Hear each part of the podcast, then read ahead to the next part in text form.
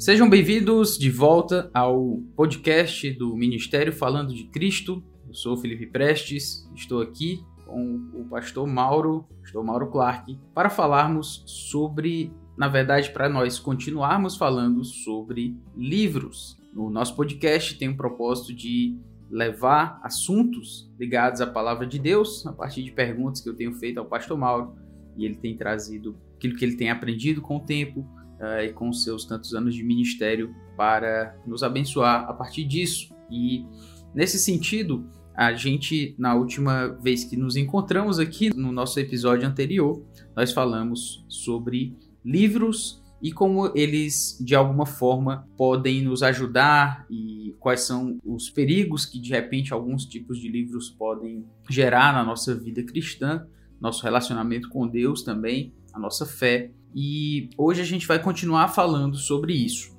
E a pergunta que eu vou fazer, ela é exatamente essa, porque em uma pergunta do último episódio, o pastor Mauro entrou no assunto sobre critérios que se pode ter para o que se deve ter, na verdade, para a leitura de livros uh, por parte do crente. Então a pergunta vai mais especificamente nesse sentido. Pastor Mauro, quais são os critérios que o senhor recomendaria para um crente que já tem o hábito da leitura, ou está querendo desenvolver, querendo Deus, a gente pode despertar algumas pessoas que estão ouvindo o podcast para lerem mais. E a pergunta é: quais são os critérios que alguém que queira levar a sério, que leva a sério a vida cristã, deseja ler mais ou que quer ler alguns livros, quais são os critérios que essa pessoa deveria ter na aquisição, quando ela vai lá comprar um livro, pegar um livro lá do seu Kindle, o que, que ela deveria pensar, quais cuidados ela deveria ter nesse sentido aí. Muito bem, olá para todos vocês, é um prazer estar aqui novamente. Essa questão de critério vai ser muito pessoal, leitura é algo muito pessoal, mas vou, vou tentar alguns pensamentos que podem ser aplicados para qualquer um que vai querer ler.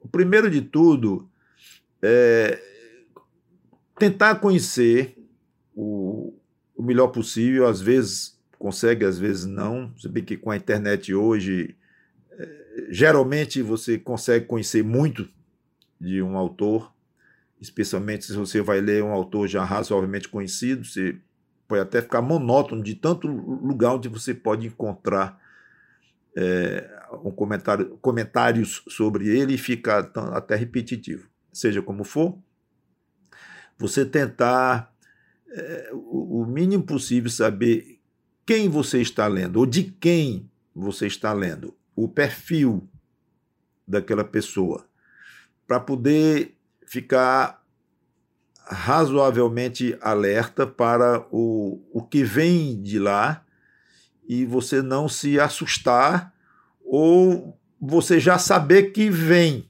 que virá. Por exemplo, eu, eu sou um pré-milenista, assumido, convicto, no sentido de que Cristo vai reinar mil anos aqui em, em Israel. Eu digo aqui no mundo, na terra, em Israel.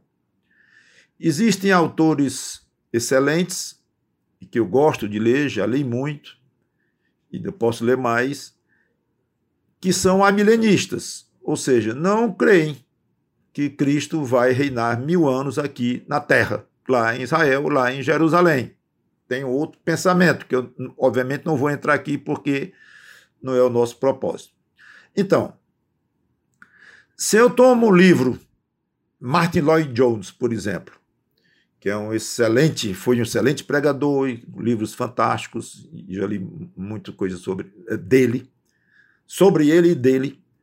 E eu sei que quando ele falar e se falar em escatologia e sobre reino de Cristo e tudo, aquela parte ali eu sei que não vou não vou me chocar, não vou me chatear, não vou não vou permitir que tire o brilho da leitura, nem vou chamá-lo de, de infiel, de herege ou disso, não, de jeito nenhum. É uma, é uma discordância, vamos dizer, secundária, em termos dos pontos fundamentais do cristianismo. Então eu admito plenamente ler. Mesmo que às vezes você receba uma pinicada grande de um autor, como recebi uma vez.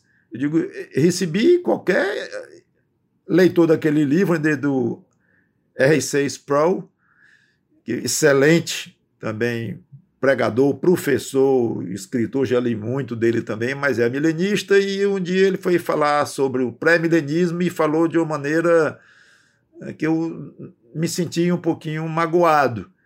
Ou seja, é, se eu fosse me, me chatear mesmo, eu ia encostar o livro. Mas não, anotei ali, eu, eu até coloquei para ninguém ver, só eu mesmo. Não gostei disso aqui, achei desnecessário aquela aquela pequena hostilidade é, sobre a posição. E, mas estou falando como experiência de um leitor. Então, não permita que isso venha tirar o, o, o, o brilho da, da, leitura. E nem, por outro lado, é, é, se deixar influenciar por algo que você já estudou, já se convenceu e tudo aqui. Eu estou falando um assunto delicado, que dá a ideia que você está com a mente fechada e tudo.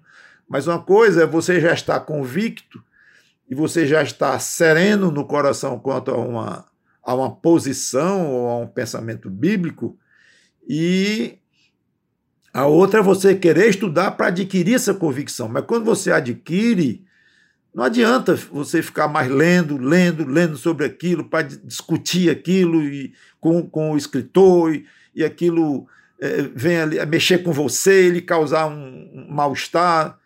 Então, é um critério é esse aí. É você saber mais ou menos a linha de pensamento teológica daquele autor e você se vou dizer a palavra se adaptar, não sei se é a palavra melhor, você saber que está onde está entrando. É, um outro critério que eu diria, talvez pudesse até dizer propósito, é o motivo pelo qual você vai ler aquele livro. Exemplo, eu vou pegar um livro de teologia quero estudar teologia, coisa que eu, obviamente, eu fiz muito depois da minha, da minha conversão, durante algumas décadas depois. Depois a gente já adquire a, as convicções, já começa a ler menos especificamente sobre, sobre teologia, teologia sistemática e tal. Então, você vai ler teologia.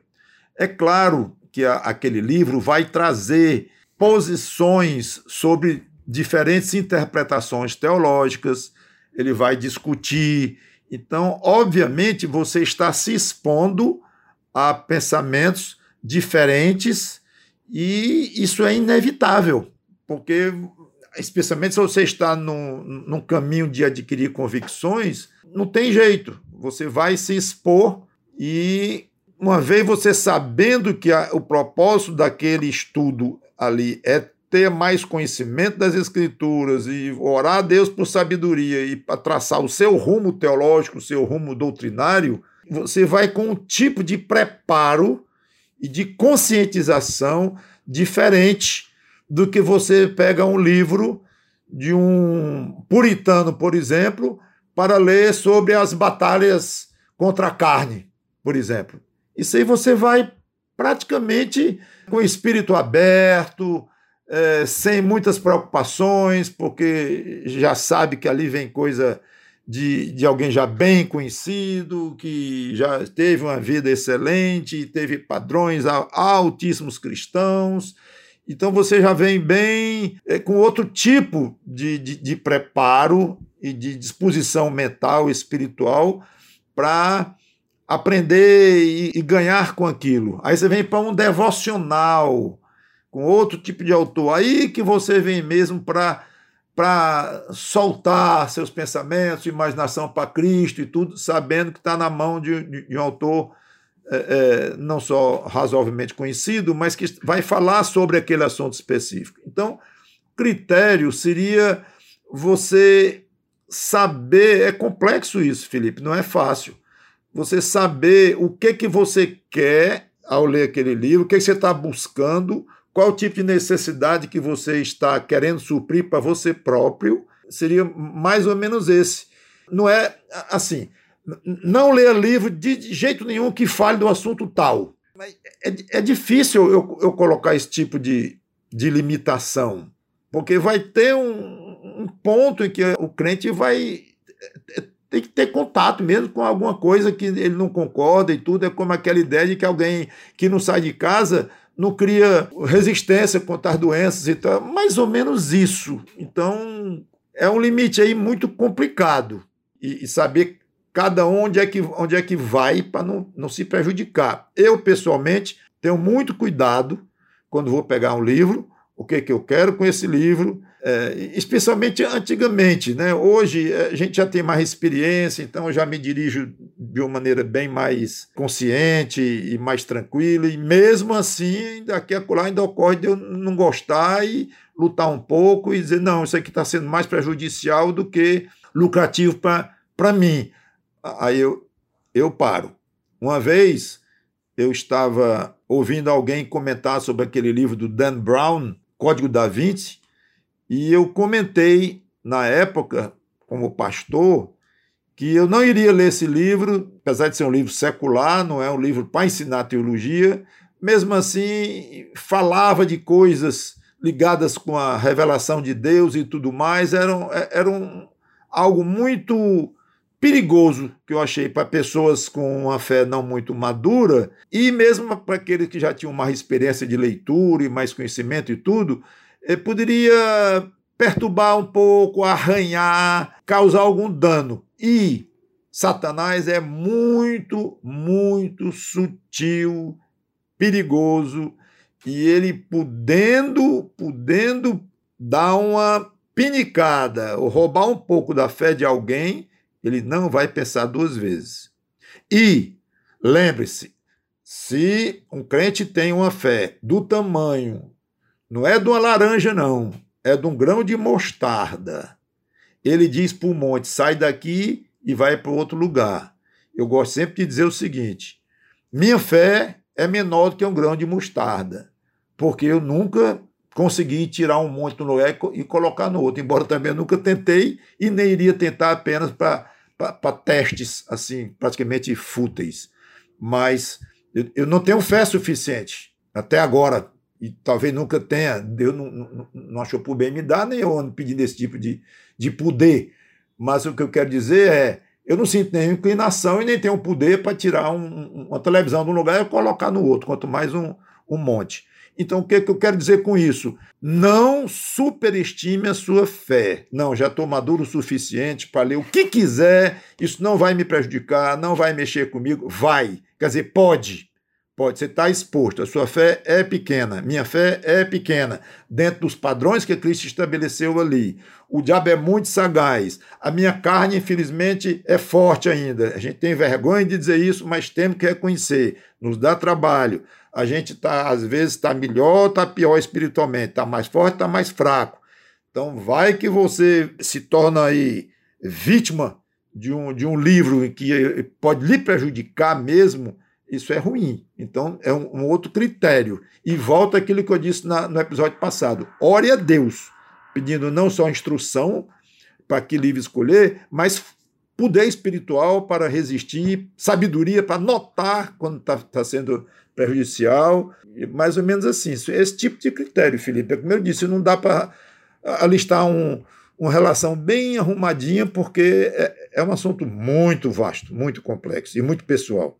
Interessante o senhor ter falado isso, pastor, porque essa, essa, essa ocasião em que o senhor falou sobre esse livro, especificamente aí do Dan Brown, eu estava ali ouvindo como ovelha e lembro, isso já fazem, acredito que já faz 10 anos, mais ou menos, mas isso eu carreguei comigo e lembro disso até hoje, porque de fato me conduziu na, nesses critérios aí, em alguma medida, sobre como escolher os livros para ler. Muito bom, graças a Deus. E é no mínimo 20 anos, viu? é, isso aí.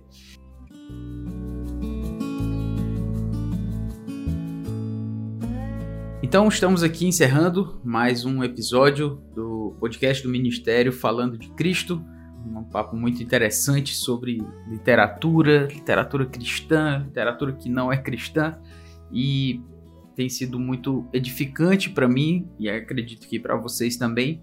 Mas a gente vai ficar por aqui hoje, lembrando a você que você pode encontrar muitos mais materiais ligados à vida cristã no site falandodecristo.com, é o site do Ministério Falando de Cristo, e que está na descrição deste episódio. E ali você vai poder encontrar pregações, meditações, artigos, é, muitos materiais em vídeo, em áudio também, e ali você vai poder é, certamente lançar mão de materiais para sua edificação. Também quero lembrar o Instagram, em que o pastor Mauro uh, tem também publicado ali esses um pouco desse material, a linguagem do Instagram, como a gente sabe como rede social, e é uh, PR Mauro Clark, né? Pastor Mauro Clark, assim você pode encontrá-lo ali também. Então ficamos por aqui, que Deus nos abençoe a todos e até a próxima.